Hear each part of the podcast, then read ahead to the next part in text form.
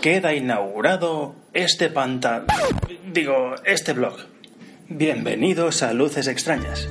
Por fin me he hecho el ánimo. ¿Para qué voy a hacer yo una web si hay cientos o miles y de buena calidad? Además, no tengo nada que enseñar. Si al menos hiciese fotos de vez en cuando, tendría material que colgar.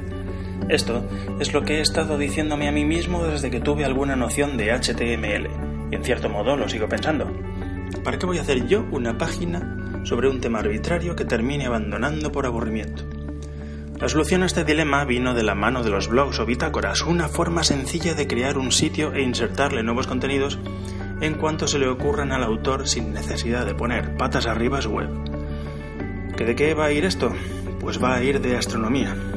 Sí, ya sé que hay muchas webs sobre el tema y que abunda la información en la red con fotos muy chulas del Hubble y artículos muy sesudos. Pero bueno, no está de más.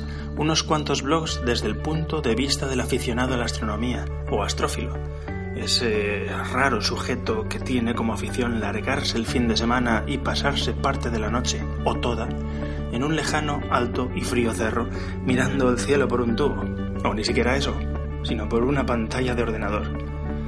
Como esta actividad depende en gran medida del tiempo libre, del tiempo meteorológico y de una fase lunar favorable, deben coincidir los tres factores, hay que hay temporadas de poca o nula actividad.